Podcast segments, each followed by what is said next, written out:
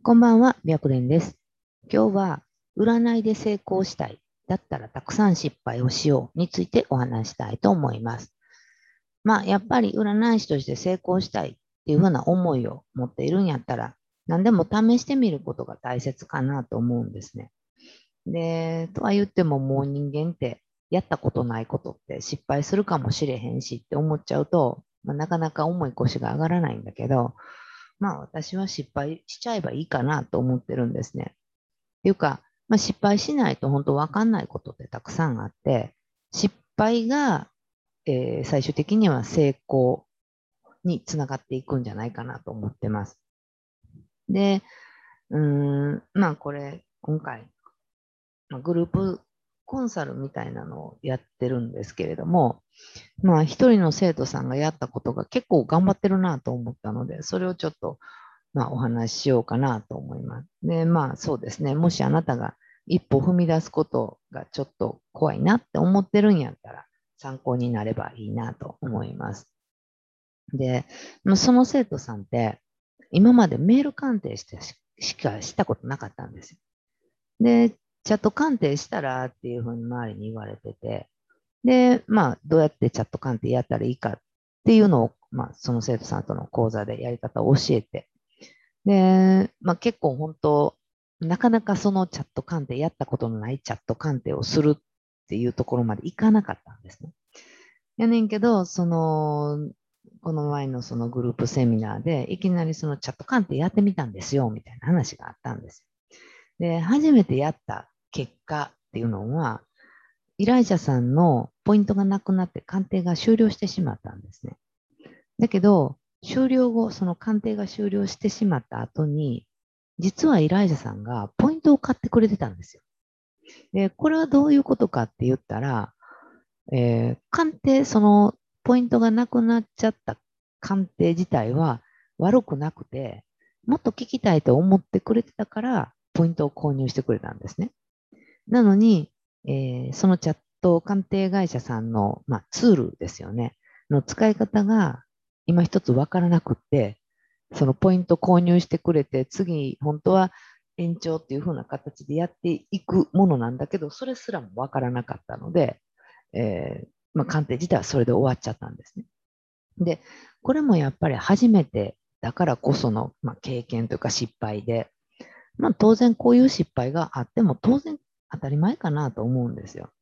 で、これもやってみひんかったら分かれへんことで、まあ言ってみたら、そのチャット鑑定会社さんのツールって、そんなにややこしいツールは多分ないと思うので、ある程度使い方さえ慣れちゃえば全然問題ないと思うんですね。なので、言ってみたら、ここで失敗したっていうのは一歩前進かなと思うんですよ。で、うんと、まあ相談内容によって必要なことって変わってくるんだけど、この生徒さんって今までメール鑑定しかしたことがなかったので、うんと、自分でもどうしたらスムーズに占えるかっていうのを考えたんですね。で、そこでこう試行錯誤して考えた策っていうのが、必要事項っていうのを書き込めるシートっていうのを作成したんですね。で、これ、この必要事項を書き込むシートって作るのって、すごいいい案やなと思ってて、まあ、鑑定にある程度慣れるまでの間は、やっぱり自分なりに必要なことっていうのを書き出しとくと、それを見ながら鑑定を進めることができるんですよ。で、えっ、と、だからそれを作ったことは本当いいところに目をつけたなと思うんだけど、やっぱりまだその、やってそんなに慣れてないっていうのもあるので、抜けてたことがあったんですね。で、それが、えー彼の年齢を聞くことだったんですよ。で、あのこれ前もお話したと思うんですけども、最近やっぱり年の差の恋愛をしてる方って本当増えたなと思うんですね。で、その彼の年齢を聞くっていうことをしなかった失敗っていうのは、えっと、相談者さんがもう50代ぐらいの女性だったんです。で、えー彼からいつ連絡来ますかっていう相談内容で、で、まあ相談者さんは彼っていうのは、まあこれぐらいの年齢、まあそんなにその50前後離れてないような年齢かなと思って、えー年齢を聞かずに占っていった結果、まあ実際は本当25歳ぐらいの年の差があったっていうのが発覚したんですね。で、その失敗があったから、年齢って聞かんなあかんねんなっていうことに気づいたんですよ。で、自分で作成したその必要事項を書く紙のところに年齢を聞くっていうのが一つ増えたんですね。で、きっとこれでその生徒さんっていうのは、年齢を聞き忘れることってなくなるはずなので、まあ、鑑定自体がこう、スムーズに進んでいくんじゃないかなと思います。で、この人のみたいに、まあ、基本的には、その、こうやったらいいよって言われたことをやってみようって思ったこと、まあ、全部やってみたらいいんじゃないかなって思うんですね。で、確かにやっぱり誰だって初めてのことってなかなか一歩進めるの難しいやろうし、まあ失敗したくないっていう気持ちが働いちゃうのは当然なんだと思うんですけれども、失敗したからこそどうやったらいいんやろって考えることもできるんですよね。で、逆に考えんねんやったら、失敗が少ない人っていうのは、そんなに成功しない、まあしないとは言わないけど、成功しにくいっていうことも言えるのかもしれないかなと思います。なので、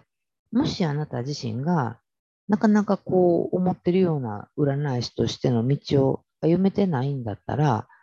うん、やろうと思ってんねんけど、なかなかできないようなこととかをやっちゃってみるといいかなと思います。で案外やってみると、まあ、失敗せずにスムーズにいくこともたくさんあると思うんですね。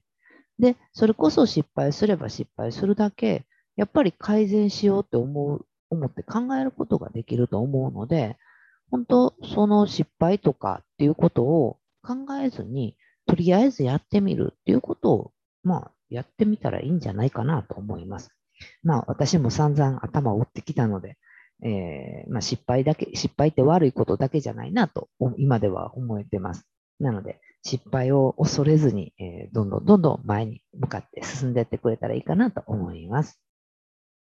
ということで、この占い師大学では、プロの占い師さんがちょっとでも活躍できたらいいなと思って動画を配信しています。チャンネル登録がまだの方はチャンネル登録の方よろしくお願いします。また、わかんないことにも極力答えていきたいなと思っているので、わからないことがあれば LINE 公式の方からメッセージで送ってきてください。